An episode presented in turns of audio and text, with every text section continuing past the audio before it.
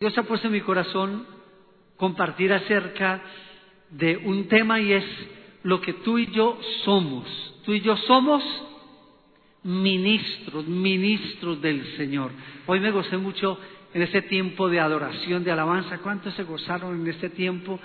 Pero sabes que lo más hermoso para mí es que fue una adoración enfocada solo en Él, solo en Él. Esa es la razón de ser tuya y mía. A veces nosotros todas las circunstancias, las necesidades, el trabajo, los asuntos familiares, tantas cosas nos mantienen en un, como en un ritmo y hoy que vivimos una vida tan agitada, tan fuerte, a veces perdemos de vista quiénes somos y para qué nos ha llamado el Señor. ¿Quién eres tú y quién soy yo? Un cambio que el Señor hizo total en nuestra vida, cada uno de nosotros recibimos un día en nuestro corazón, recibimos al Señor Jesús.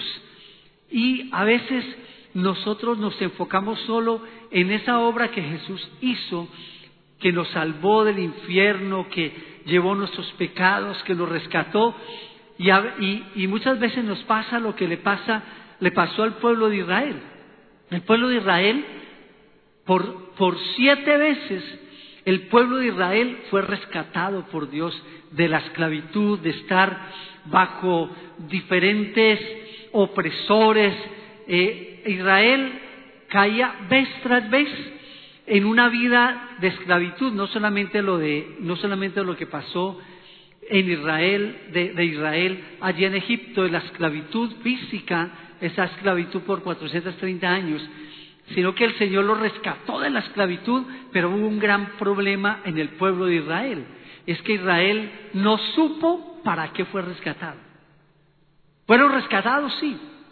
Fueron perdonados, sí. Pero no entendieron para qué. ¿Para qué fueron rescatados? A veces nosotros nos quedamos en eso. El Señor vino y murió por nosotros y nos quedamos en un evangelio que le llaman evangelio antropocéntrico, es decir, centrado en el hombre, centrado en nosotros. Es que Dios me rescató, Él murió por mí y de hecho muchas veces todo lo, que surge de nosotros es solo por el hecho, o no solo por el hecho de que sea menos, sino que nos quedamos solo pensando muy egoístamente solo en, en nosotros. Ay, ya fui rescatado pero yo te pregunto hoy, ¿para qué hemos sido rescatados? ¿Para qué fuiste rescatado? ¿Será que el asunto solo era pecado, solo era infierno, solo era pensar que ya estoy asegurado cuando parte de este mundo, sé que tengo la salvación, moradas eterna, pero el Señor nos dejó aquí con un propósito. Y hoy quiero hablarte acerca de ese propósito. En el capítulo 13 del libro de Hechos nos habla de algo muy, muy importante. En este capítulo, eh, ya, en este capítulo 13, eh, vamos a, ver un contexto en torno al libro de Hechos. El libro de Hechos fue un libro escrito, dicen que Hechos de los Apóstoles, pero realmente son los Hechos del Espíritu Santo, porque él fue el líder, el director, desde el capítulo 1 hasta el último capítulo del libro de Hechos. Y vemos el libro de Hechos dividido en tres sesiones más o menos. La primera, la primera sección es, tiene que ver con eh, la iglesia de Jerusalén y toda esa primera etapa del capítulo 1 al 7 más o menos, es, muestra todo lo que pasó con la iglesia de Jerusalén a lo largo de unos 14 años, cómo en Jerusalén se estableció la iglesia primaria, la primera iglesia, la base donde estaban los apóstoles de la resurrección de Cristo que estuvieron con Él, que caminaron con Jesús, estuvieron allí, establecieron su base allí. Y luego viene, eh, además porque el Señor había dicho, le había hablado a los discípulos, les dio una gran comisión y les dijo en Hechos capítulo 1, Hechos capítulo 1 versículo 8 dice que el Señor cuando resucitó les dijo a los discípulos que ellos debían esperar a que llegase la promesa del Espíritu Santo y que serían llenos de poder y me serían testigos, testigos. La palabra testigos es la misma palabra mártir. Testigos en, ¿en dónde? Jerusalén, en, en Judea, en Samaria y hasta los confines de la tierra. El capítulo, del capítulo 1 al 7 es donde se cumple esa, esa primera parte de la gran comisión. Me serán testigos en Jerusalén. Los primeros capítulos está allí. Luego, del capítulo 8 al 12, es todo el Evangelio llegando a Samaria y a Judía, la segunda parte de la gran comisión, de ese llamado que le llaman el, el llamado eh, geográfico, el llamado a alcanzar las naciones. Samaria y Judea. Y hasta el capítulo 12, el personaje central de Hechos es, bueno, aparte del Espíritu Santo, es el apóstol Pedro, que fue el que predicó, el que iba, el que ministraba. Y después de, de, esa, de este capítulo como tal, de, estos 12 capítulos, viene un, como una, viene un cambio, viene una explosión impresionante, viene como una irrupción del Espíritu y la iglesia, que había sido muy centrada en ellos mismos, muy poco eh, crecimiento, plantación de iglesias, sí, en Samaria, en algunos lugares allí cortos, pero resulta que en el capítulo 13 hay un cambio total.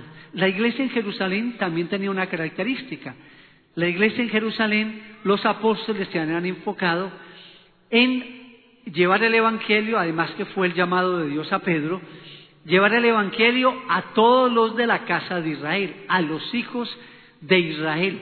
Así que Pedro eh, y la iglesia de Jerusalén continuaban en una práctica cristiana enfocado en las sinagogas, ellos seguían yendo a todo y guardaban de hecho muchas de las tradiciones judías de todo lo que, lo que era eh, el, pueblo de Israel en su práctica de su fe, de su devoción, de, todo, de todas sus disciplinas espirituales, pero estaban en, el, en, las sinagogas, en el templo, guardando también eh, muchas de las de, todas las fiestas judías y, y muchas prácticas judías y en las casas. Así que hasta el capítulo 12 el Evangelio en esa primera etapa de expansión, de proclamación, de crecimiento, de establecimiento de la iglesia, todavía mantenía mucho de la mezcla y de las costumbres judías.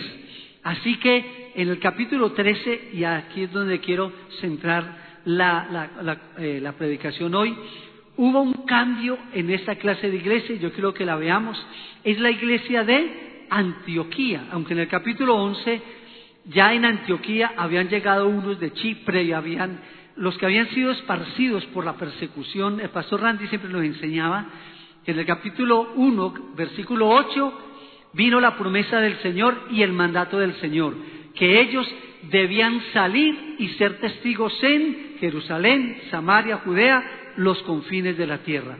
Pero los apóstoles y el pueblo eh, que se convirtió se dedicaron hacia ellos mismos, al crecimiento, a la solidez, al fundamento. Y Jerusalén desarrolló una vida cristiana muy enfocada a ellos mismos. Y en el capítulo 13, bueno, el capítulo vemos lo de Samaria y lo de Judea, pero en el capítulo 13 surge una iglesia, llegan, llegan eh, Pablo y, y Bernabé, o como lo dice aquí, primero Bernabé y Pablo, son enviados a Antioquía, porque en medio del crecimiento de Jerusalén, la iglesia de Jerusalén empezó a escuchar de lo que estaba pasando por allá en otras tierras, en Antioquía, en otra parte que era, una ciudad en el puerto por el Mediterráneo, y algo estaba pasando allí, había un pueblo allí amante del Señor, buscando del Señor, allí no había un líder o una cabeza, Así que cuando oyeron esto, los de Jerusalén dijeron, vamos a enviar a, Bernabé, que era uno de los apóstoles, que era el mentor de Pablo, y vamos a enviar a Saulo, a Saulo de Tarso. A partir de ahí lo envían eh, desde, desde Jerusalén, va a Antioquía, y hay un contexto también que quiero que veamos en el capítulo 12. capítulo 12. Este capítulo tiene un contraste muy grande. A, mí me sorprende ver porque creo que hoy en día la iglesia necesita despertar y a veces nosotros somos muy como Jerusalén, nos enfocamos mucho en nosotros, en nosotros. Me encantó ver el video ahora de la escuela de misiones yendo con esa visión de alcanzar los lugares recónditos, yendo allá a toda esa zona de Mocoa y a todos los lugares donde Dios ha permitido que la iglesia se extienda, se expanda. Miren en el capítulo 12, en el versículo 1, eh, nos cuenta del momento en que estaba también la iglesia en Jerusalén, porque la iglesia también era perseguida y todo. Y dice en el versículo 1, capítulo 12, en aquel mismo tiempo el rey Herodes echó mano a algunos de la iglesia para maltratarles. Imagínense el contexto en que vivía la iglesia. Y mató a espada a Jacobo, hermano de Juan. Es tremendo. Que él fue uno de los primeros que en Juan capítulo 1, versículo 15, llega a seguir a Jesús. Era un discípulo de Juan, de Juan el Bautista, y estos hermanos, los hermanos de Zebedeo, los hijos de Zebedeo, fueron los de los primeros discípulos. Así que en el capítulo 12, ellos, la iglesia en Jerusalén, todo el tiempo experimentaba persecución, una cosa y otra, y en ese caso vieron cómo a Jacobo lo mataban a espada, uno de los discípulos. Luego dice, y viendo que esto había agradado a los judíos, es que este Herodes era tremendo, ¿no? Procedió aprender también a Pedro. La segunda cosa del capítulo 12, la, el encarcelamiento del apóstol Pedro. Mataron a Jacobo. ¿Qué le esperaba a Pedro? ¿Te imagina a Pedro encarcelado? Nosotros damos testimonio luego cuando Pedro fue liberado y el ángel en la noche como llegó, lo sacó y toda esta clase de vida. Pero usted imagina a Pedro en la cárcel, el que estaba pensando, le llega la noticia de la muerte de Jacobo. Él experimentó eso, vivió eso. Pablo y Bernabé estaban en Jerusalén viendo toda esa persecución y entonces apresaron a Pedro y viendo como eso había agradado a ellos, entonces eran entonces los días de los panes sin levadura y habiéndole tomado preso, le puso en la cárcel entregándole a cuatro grupos de cuatro soldados, es decir, dieciséis soldados cada uno para que le custodiase. Imagínense cómo, cuál era la visión que tenían ellos de la iglesia de Jerusalén, del Evangelio, de esos, de esos ministros, de cuando la gente veía a los discípulos, ellos decían, wow, esos tienen algo, porque no solamente eran palabras, era poder, autoridad. Y dice que le puso en la cárcel entregándole a este grupo de soldados para que lo custodiasen.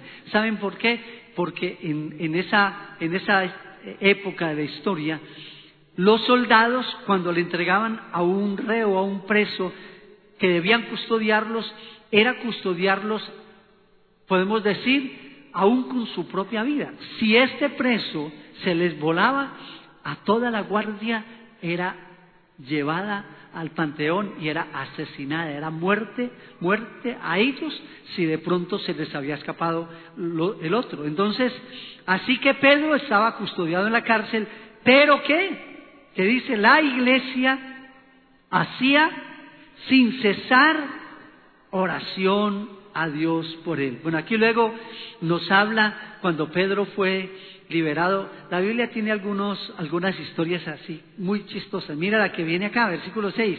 Y cuando Herodes le iba a sacar aquella misma noche, estaba Pedro durmiendo entre dos soldados. Imagínense, mataron a Esteban. Él está apresado y él, de, cualquiera de nosotros no dormiría en la cárcel. Imagínense, ¿qué me espera mañana? Ay, Dios mío, preocupado. Pero mira cómo dice Pedro, que él estaba qué? Es que el que confía en el Señor, no importa la circunstancia, podemos qué? Estar descansados. ¿Cuántos de aquí de pronto están durmiendo horitas? Ay, ¿cómo hago esto? ¿Cómo hago lo otro? ¿Y qué? Y esto y lo otro. Mira este ejemplo tan maravilloso, lo que produce un corazón rendido al Señor. Y dice que, entonces, eh, y los guardias delante de la puerta custodiaban, a la, custodiaban la cárcel. Y he aquí que se presentó un ángel del Señor y una luz resplandeció en la cárcel. Y tocando a Pedro en el costado, le despertó, ni siquiera se dio cuenta que el ángel había llegado, le despertó diciéndole, levántate pronto. Y las cadenas se le cayeron de las manos. Y le dijo el ángel, ciñete y átate las sandalias. El hombre tal vez puso las sandalias de almohada, quién sabe cómo haría, pues el hombre estaba durmiendo como que estuviera eh, en, el Inter, en, el Hotel Inter, el hombre estaba fresco, ¿no? ¿Qué, qué ejemplo, ¿no?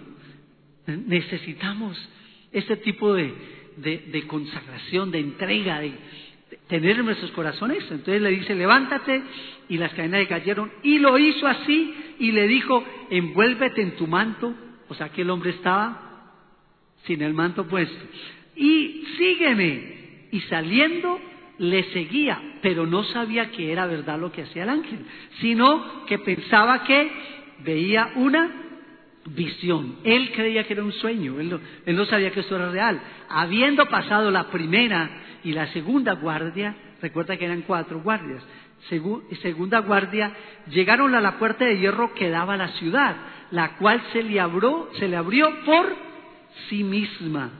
Y salidos pasaron una calle y luego el ángel se apartó de él. Qué tremendo esa liberación. Qué impresionante. ¿Cuánto estás dispuestos a ver ese poder de Dios obrando en tu vida, en tus circunstancias, haciendo, mira, el ángel, y cuando en ese momento pasa eso, entonces Pedro, versículo 11, volviendo en sí, dijo, ahora entiendo verdaderamente que el Señor ha enviado su ángel y me ha librado de la mano de Herodes y de todo lo que el pueblo de los judíos esperaba. Él sabía que su vida estaba pendiendo de un hilo. Y en el versículo 12, entonces dice, y habiendo considerado esto, llegó a casa de María, la madre de Juan. Mire que Pedro se fue para la casa de, de, la, de la mamá que había acabado de perder a su hijo. La mamá de Juan y de, de, Jacob era una creyente ferviente también. Y en su casa dice que él tenía, eh, allá en la casa de la madre de Juan, el que tenía por sobrenombre Marcos, donde muchos estaban reunidos orando. Así que llegaron a consolarla, a fortalecerla, y cuando llamó Pedro a la puerta del patio salió a escuchar una muchacha llamada Rode, la cual cuando reconoció la voz de Pedro, de gozo no abrió la puerta. Cuando oyó, ¡ay! Pedro, Pedro.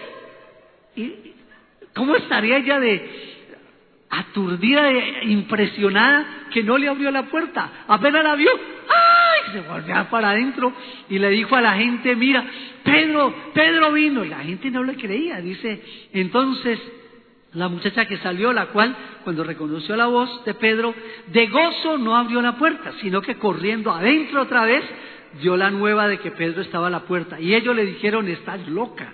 Pero ella aseguraba que así era. Entonces decían, es un ángel. Más Pedro persistía en llamar, ¡Ea! ¡Ábranme! Y, el hombre afuera, qué, tremendo, ¿no? Y entonces él persistía en llamar y cuando abrieron le vieron, se quedaron atónitos. Pero él, haciéndoles con la mano señal de que callasen, les contó todo lo que el Señor había hecho, cómo lo había sacado. Ay, esta historia tenemos que tenerla en nuestro corazón, ver el poder de Dios. Bueno, aquí luego viene en el siguiente versículo, la muerte de Herodes.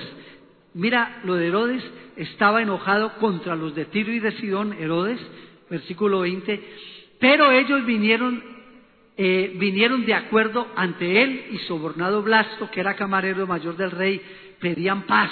Bueno, cierto es que este hombre, para resumirles, este hombre, Herodes, vestido de ropa real, se sentó en el tribunal y les arengó y, el pueblo gritaba, voz de Dios y no de hombre. Mira cuando una persona se levanta creyendo que es la persona que por tener poder y estar en un lugar de autoridad está por encima de Dios, de las leyes. Mira lo que, lo que acarrea sobre su vida. Y este hombre, al gritar así, la gente lo adoraba, como que fuera un dios, porque literal en esa época, el, en ese caso Herodes, que era el rey, se creía Dios, vestido de ropas reales, se sentó en el tribunal y les arengó, y el pueblo gritando voz de Dios y no de hombre. Al momento, un ángel del Señor le hirió por cuanto no dio la gloria de Dios y expiró comido de gusanos. ¿Qué capítulo este? Capítulo 12. Muerte de Jacob a manos de este hombre que lo mandó a asesinar. Luego la liberación de Pedro, encarcelamiento y liberación. Luego la muerte de Herodes. Y después termina este capítulo con eh, algo que pasó, era que los guardias, al darse cuenta, eh, el pretorio y todo, que había sido liberado Pedro, mataron a todo el equipo de guardias, 16 guardias, porque no encontraban a Pedro. Y Pedro estaba con la iglesia. Capítulo 13 dice, eh, capítulo 13, versículo 1. Había entonces en la iglesia que estaba en Antioquía profetas y maestros. Quiero llamar la atención en algo en este texto. Dice que la iglesia de Antioquía me encanta ver que nos muestra una iglesia y un evangelio que crece en comunidad, porque está hablando acá de una iglesia con una visión apostólica de multiplicación, de crecimiento. Nosotros como iglesia, comunidad de fe, algo que siempre nos compartía el pastor Randy, apóstol Randy y Marcela, es la, esta casa se llama la iglesia de las naciones, el salón de las naciones, esta iglesia comunidad cristiana de fe. Dios la estableció y siempre nos hemos identificado con esa visión de Antioquía, porque en esta iglesia encontramos acá cinco personas que eran parte del liderazgo de la iglesia y eh, había profetas y maestros en esta iglesia. Y un ministerio múltiple, era un ministerio donde el liderazgo no era solamente una persona, era un equipo alrededor, un equipo aquí al frente. Y dice que aquí estaban los nombres Simón, llamado de Niger, Niger significa negro, eso es en el, en el griego. Lucio de Sirene, Manaén, el que se había criado junto con Herodes, el tetrarca, el un hermanastro de, de Herodes. Herodes decidió hacer todo lo que hizo contra la iglesia y este hombre se convirtió. Así que estaba con, y estaba Saulo también. Y ese es el enfoque que quiero dar en esta mañana. ¿Qué es lo que tú y yo debemos hacer para poder encontrar nuestro destino, nuestro llamado y lo que somos en Dios. Eso es lo que vemos en esta iglesia. Lo primero, esta era una iglesia de presencia de Dios. Era una iglesia que vivía, esta iglesia sabía que su esencia estaba en adorar y ministrar al Señor. Hoy estábamos cantando de una manera exuberante, como lo estaba diciendo eh, Sebastián Sterling, ahora una adoración exuberante, esa iglesia, una, una iglesia que entendía y sabía que la mayor bendición que nosotros tenemos es poder adorar a nuestro Rey, exaltarlo a Él. Así que era una iglesia de presencia. Lo segundo que vemos acá es que dice que ellos, ministrando estos al Señor, ¿Qué hacía la iglesia en Antioquía?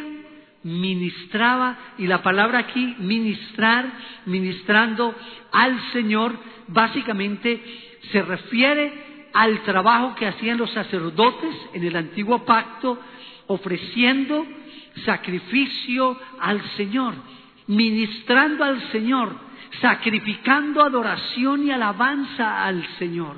Somos la iglesia comunidad de fe y nuestro llamado es traer y dar a conocer que la presencia y la gloria de Dios en las naciones. Esta iglesia es una iglesia de adoración, de ministración. Y lo que hace esta iglesia aquí es que ellos se enfocan en el Señor. Comienza este relato del capítulo 13, comienza con un fundamento muy claro, y es que la esencia de un creyente es entender que nosotros vivimos para ministrar su presencia, para ministrarlo a Él, para glorificarlo a Él. A veces nosotros reunimos es para orar, para pedirle al Señor.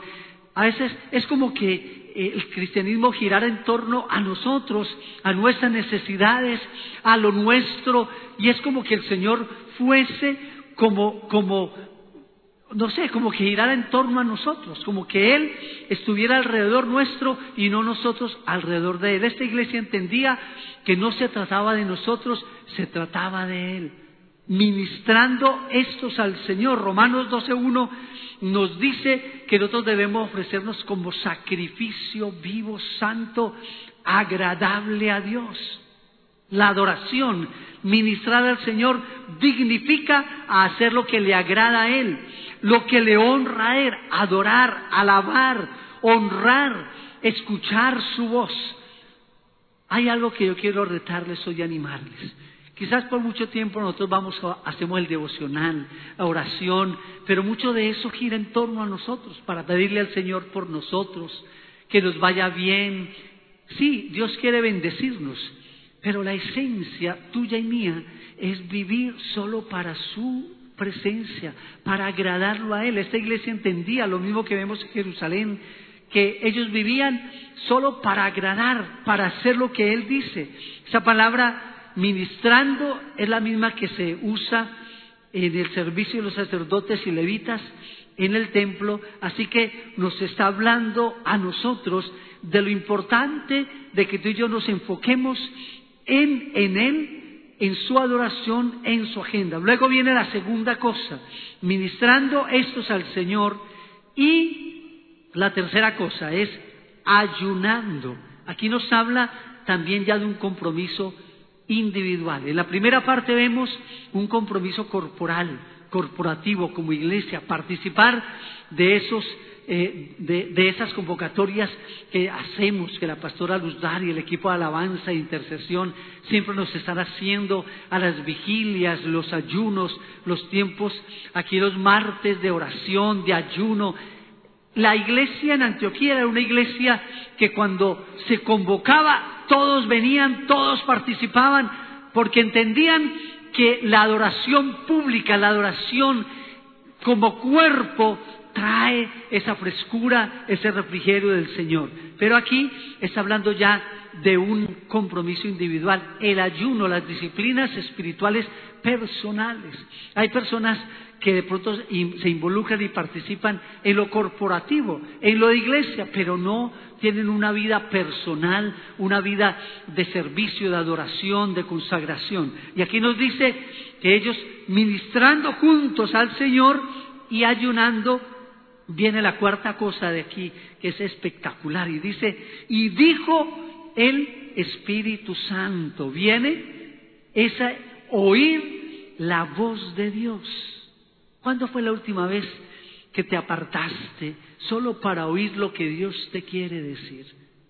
A veces la oración no es sino un ejercicio de un monólogo hacia nosotros, hacia Dios. Pero esta iglesia aprendió a orar, a ministrar, pero también a escuchar la voz de Dios. ¿Qué nos está diciendo Dios? ¿Qué te ha hablado Dios a ti? Y aquí encontramos algo muy importante en ese momento, porque el Espíritu de Dios habló, el Espíritu de Dios es como que el corazón de Dios está viendo lo que está pasando en todo lugar, en Mocó, en un lugar, en otro, y cuando uno ministra y está en su presencia, entonces el Señor baja su agenda y nos dice qué debemos hacer. Así que aquí vienen eh, eh, la iglesia junta, entonces, habiendo ministrado al Señor y ayunado, el Espíritu de Dios habló. El Señor habla y quiere que escuchemos su voz. Y dice, ¿qué dijo el Señor? Viene la quinta cosa. El Señor dijo, apartadme a Bernabé y a Saulo para la obra de Dios. Lo quinto es que Dios da una visión al corazón. Dios nos dice qué es lo que Él quiere que cada uno de nosotros hagamos. En este caso, el Señor tenía una visión. Recuerdan que lo que les dije ahora el contexto, Jerusalén, la iglesia de, Jerusalén luego se, se eh, extendió a Samaria, a Judea, pero el Señor le había dicho a la iglesia, vayan a las naciones. La iglesia de Jerusalén era muy, muy hacia un evangelio judaico, un evangelio eh, judeocristiano, llevando el evangelio a los de la casa de Israel. Así que en el corazón de Dios había una visión, un sueño, un plan, era alcanzar las naciones. Y en ese momento que encuentra Dios una iglesia dispuesta a escuchar y a hacer la voluntad de Dios, aquí está comunidad de fe adorando, exaltando en una vigilia, en un tiempo de adoración. Y en ese momento el Espíritu de Dios habla y dice, apartadme a tal persona apartadme a Carlos, apartarme, apárteme aquí a este, al otro. Y en ese momento el Espíritu de Dios dice, separen los que estaba diciendo el Señor, sepárenme a Bernabé y a Saulo, sáquenlos de toda la ocupación que están haciendo en la iglesia. A veces nosotros, eh, eh, nuestro liderazgo muchas veces gira en torno a la iglesia local, a lo nuestro, pero no podemos perder de vista que el corazón de Dios está para las naciones y que la iglesia equipa, entrena, pero para enviar a las naciones. Cuando digo naciones no es solamente ir al transatlántico, ir al otro lado del mar, no, estamos hablando que cada uno de nosotros tiene un llamado del Señor para cumplir en su empresa, en su vecindario, en su conjunto, en una ciudad, en otro lugar, ¿Qué es lo que Dios tiene? Dios les habló y le dijo, sepárenme, conságrenme. La palabra apartar es consagrar o poner a un lado a aquellos para que ellos solo se enfoquen en eso. Esa iglesia era una iglesia enviadora. Yo le doy gracias a Dios porque nuestra misión, nuestra iglesia aquí en Cali, siempre ese ha sido parte de nuestro ADN. Yo describo, estoy leyendo el capítulo 13 y estoy viendo la visión del apóstol Randy, la apóstol Marcela, de una iglesia que no solamente se enfoca en una adoración profética, una adoración eh, eh, bien exuberante al Señor, una, una iglesia adoradora que se enfoca en complacerle a Él, y no solamente para complacerle y exaltarle con adoración, sino a través de la obediencia también. Y aquí vemos una obediencia inmediata de la iglesia y de esas personas. Y quiero llamar la atención a lo siguiente, la, la siguiente por favor, y es, ¿qué es lo que el Señor dijo? Sepárenme al mejor de lo mejor del liderazgo que tienen. Recuerda que un año antes había llegado eh, Bernabé y Saulo enviados por la iglesia de Jerusalén, ellos eran miembros de Jerusalén sirviendo, habían ido a llevar, a recoger una ofrenda que habían mandado para ellos desde Jerusalén, una, ofrenda que habían mandado, y estando allí ellos entrenaron, levantaron liderazgo. O sea, Bernabé y eh, Pablo eran el mejor liderazgo que tenían. Sin embargo, el Señor les dijo, denme a estos que están ministrando, que están eh, enseñando, maestros, profetas, este apóstol, para la obra que yo les he mandado.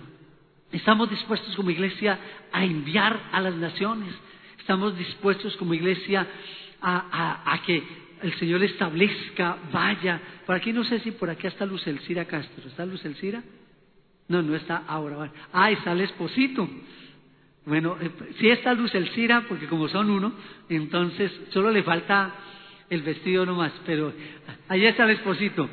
Luz Elcira, por ejemplo, cuando yo leía esto, yo pensaba, wow, eh, yo me acuerdo un día en que el Señor, eh, Luz Elcira fue a hacer, a acompañar a alguien allá por allá, Popayán, a Cajibío, y de un momento a otro empezó, como ella no puede dejar de predicar, eso tiene, a ella donde vaya, predica, comparte, hace discípulos y empezó con un grupito allá y de un momento a otro viene y nos dice, pastor, el Señor me habló de ir a Popayán, de empezar, hay un grupito y empezó a ir, algo desde su corazón, el Señor empezó a hablar, hoy en día estamos plantando allá una iglesia en Popayán, eso está creciendo tremendamente, en Cajibío, qué bendición. Eso es lo que Dios quiere que su iglesia pueda dar de lo mejor. Y bueno, Luz Elcira es de las mejores, es evangelista, ese corazón.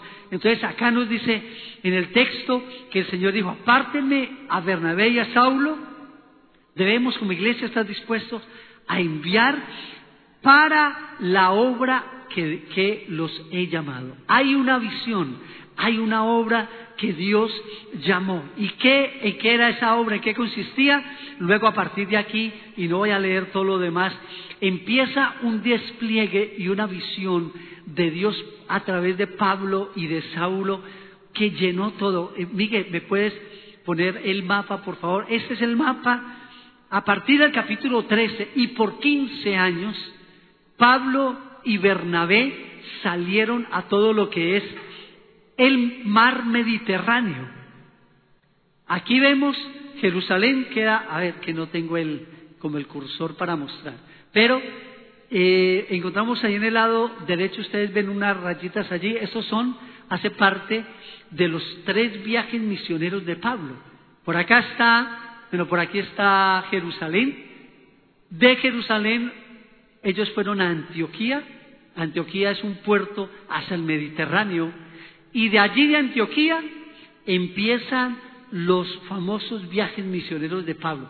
De ese encuentro, de esa administración, fueron impactados y Dios le había hablado ya a Saulo, ¿se acuerdan cuando él se convirtió?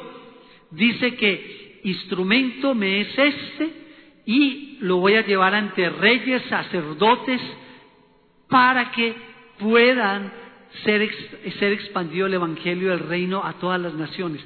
Así que en el capítulo 13, a través de ese tiempo de adoración tremenda de la iglesia, viene el momento adecuado. Hay un momento de la promesa, hay un momento adecuado. Mira, fueron 26 ciudades, todo lo que era la parte de Capadocia, todo lo que era Europa, lo que era Italia, la provincia de Acaya, Corinto, mira, toda, esa extensión hasta Macedonia, donde está Tesalónica, donde está Filipos, mira toda esa expansión.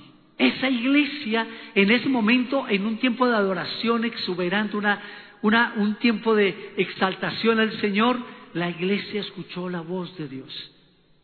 Dios ha estado hablando a mi corazón, al corazón nuestro, con el apóstol Marcela, el equipo pastoral de la iglesia, el PES. Dios ha estado hablándonos porque estamos en una estación donde el Señor nos está hablando de, un, nuevo nivel como iglesia y es la visión de las naciones. Dios nos está hablando que viene un tiempo de multiplicación, de crecimiento, de expansión. Cuando vemos la, la misión, 47 años que todo comenzó con una Jerusalén que es Cali, luego empieza a extenderse, a multiplicarse. Dios nos ha estado hablando de poder expandirnos. A mí me sorprende cuando veo eh, el mapa de donde está en la misión, ver en Nueva York, ver por allá en Suiza, ver en España, eh, en tantos países, en tantas naciones, cómo cada vez se extiende y se multiplica más.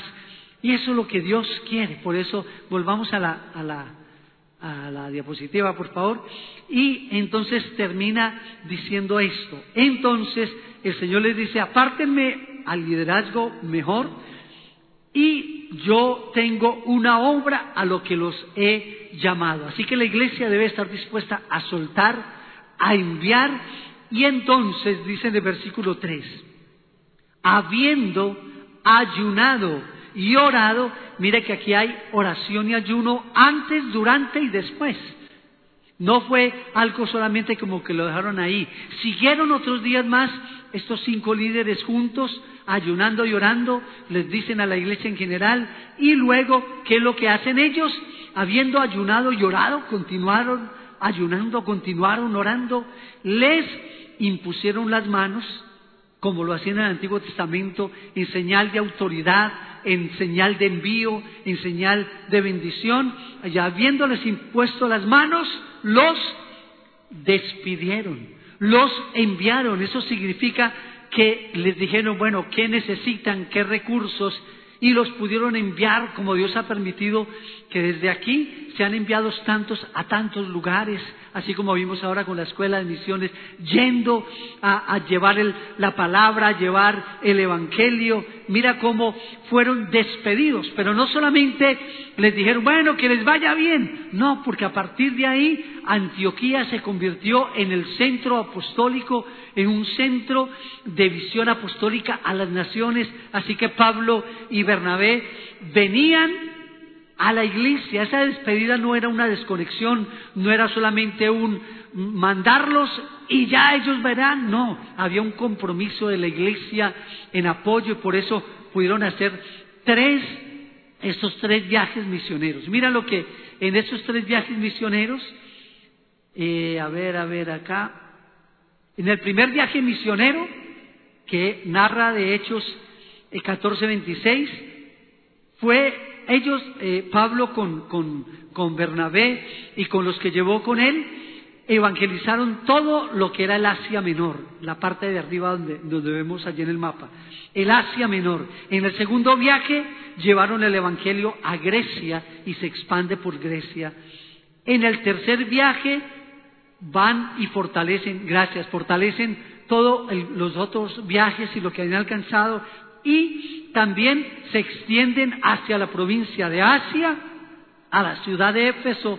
Así que estas tres, tareas misioneras fueron llevadas a cabo todo porque la iglesia estuvo dispuesta a oír la voz de Dios, a ministrar al Señor y a hacer su voluntad. Iglesia, estamos dispuestos y entendemos que nosotros somos ministros para ministrarlo a Él pero no podemos amar a Dios y ministrarlo a Él si no amamos la obra que Él tiene y eso es lo que hicieron estos discípulos.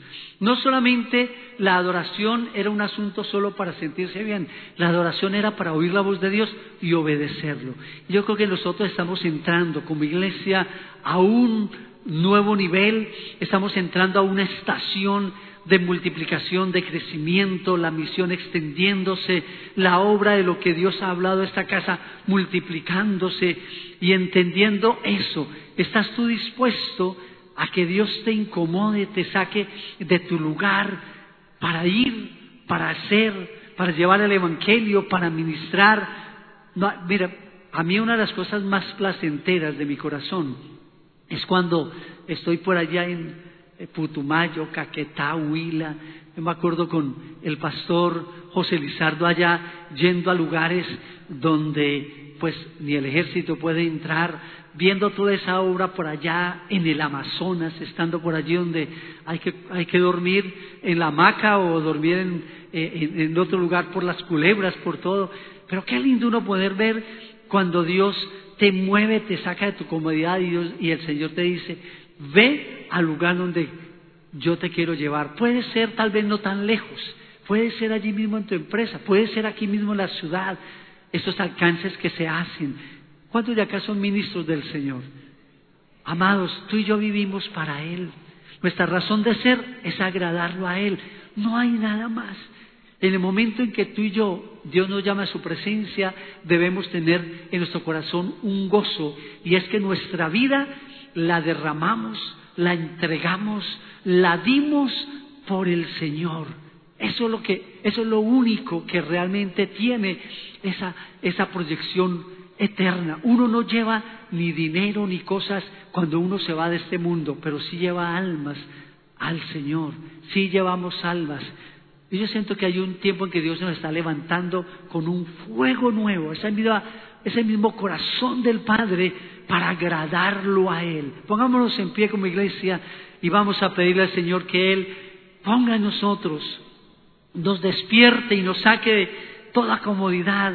Cuando vamos a adorar en el día, estar dispuestos a oír su voz y que Él te diga, hoy quiero que vayas a tal lugar, ve donde tal vecino, ve llama a este familiar que hace rato que no, ve y llévale un plato de comida a aquel vecino que has visto allí o a esta persona de la calle. ¿Qué quiere Dios que hagamos? Quiero hacer dos llamados. Número uno, aquellos que han venido hoy por primera vez o quizás esta sea la segunda, tercera vez. Yo quiero hoy hacerte un llamado. El amor de Dios es tan grande. De tal manera amó Dios al mundo que Él envió a su único Hijo para que todo aquel que crea en Él no se pierda. Dios quiere que tu vida tenga un sentido, un propósito. Así como lo vimos ahorita en el texto, Pablo, Bernabé, Cada uno de esos creyentes entendían que la vida de uno cobra sentido cuando uno se alinea con Dios, cuando uno recibe ese amor, esa gracia y ese perdón. Dios quiere perdonarte, limpiarte. Dios quiere hacerte un ministro, un hijo suyo. Dios quiere, Él lo entregó todo por ti, envió a su hijo unigénito. Y Él dice que si nosotros aceptamos y creemos en que Jesús murió y resucitó y confesamos que Él es el Señor de nuestras vidas, el Señor le llama a esto nacer de nuevo. Cuando uno se arrepiente de sus pecados, le pide perdón a Dios y permite que Él nos perdone, nos limpie y Él haga de nosotros una nueva criatura, una nueva persona a través de confesarle a Él, a través de decirle a Él, Señor, yo creo que tú moriste por mí, por mis pecados, que tú resucitaste, que estás a la diestra de Dios y que tú eres el Señor de mi vida de hoy en adelante. Si hay alguno que nunca lo ha hecho, quieres hacerlo, quiero pedirte allí donde estás, que levanta tu mano allí donde estás, si quieres orar, hacer esa oración conmigo. Padre, gracias, oh Dios. Gracias, oh Dios. Vamos a orar allí donde estás y a decirle al Señor esta oración juntos. Amado Señor, hoy te doy gracias por mostrarme tu amor al morir por mí, al enviar a Jesús a morir por mis pecados. Me arrepiento de todos mis pecados y yo te pido hoy que hagas de mí una nueva persona, una nueva criatura. Me arrepiento de mis pecados. Gracias por limpiarme y perdonarme. Y quiero ser un ministro, un hijo de Dios de hoy en adelante. Te doy gracias en el nombre de Jesús. ¿Qué personas hicieron esta oración por primera vez hoy? Levanta tu mano, por favor. Quiero pedirte que vengas, queremos orar por ti. Ven, por favor, el que le invitó puede acompañarlo, por favor. ¿Alguien más? Ven, no tengas vergüenza, temor, ven, vamos a orar por ti. ¿Quién más hizo la oración? Ah, ah, si hay alguien allí cerca de los que están allí que han orado, vamos a bendecirlo. ¿Alguien más? En este lugar, vamos a declarar en el nombre de Jesús esa obra maravillosa del Señor en nuestras vidas. Bienvenido. ¿Cuál es tu nombre? Alan Rankin. Dios te bendiga, Alan. Bienvenido, bienvenido. Qué bendición. Queremos bendecir tu vida. Padre, te damos gracias por la vida de Alan. Gracias porque tú lo has llamado en este día, por traerlo, Señor, para conocerte, Dios. Hoy oramos por su familia, su casa, su vida. Padre, que seas tú trayendo de tu amor, tu gracia, tu perdón, tu favor. ¿Cuál es tu nombre? Diana González. Diana, bienvenida Diana. Padre, gracias por la vida de Diana. Bendecimos su familia, bendecimos sus planes, sus sueños. Gracias, Señor amado, por traer la paz y aún por toda situación personal. Tú eres el que provee, el que bendice y sustenta. Gracias por enseñarles, ministrarles, por revelarte a sus corazones, por traer la solución, por pagar sus cuentas, por bendecirlos y Señor, porque tú eres el que se encarga de hoy en adelante de sus vidas, de bendecir, prosperar y traer restauración de sus vidas en el nombre de Jesús. Bienvenidos, Ana, bienvenido, Alan. Amén. Es una iglesia muy bendecida. Es una iglesia que me ha dado paz. Me ha dado amor. Amén, amén. Amén, amén. Amén, sí, Señor.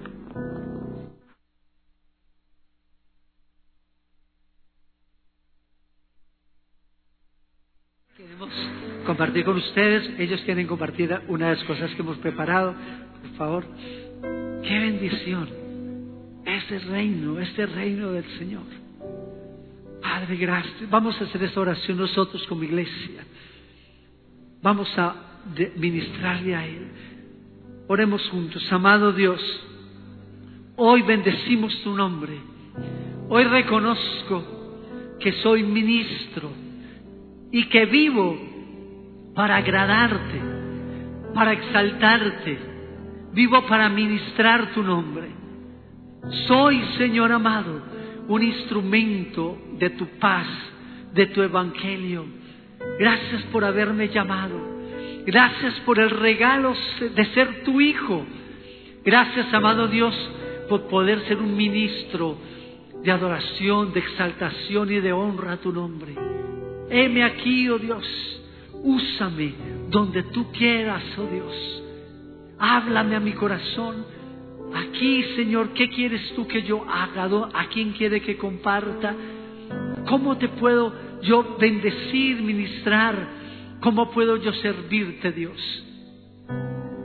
Soy ministro. Vivo para tu gloria. Vivo para adorarte. Vivo para exaltarte, Señor. Gracias, amado Dios, por la iglesia en que me has puesto, por la familia que me has dado. Y gracias, oh Dios, porque me has dado un propósito y un llamado de exaltar y bendecir tu nombre. En el nombre de Cristo Jesús. Amados ministros, los bendecimos y los enviamos como ministros del Señor.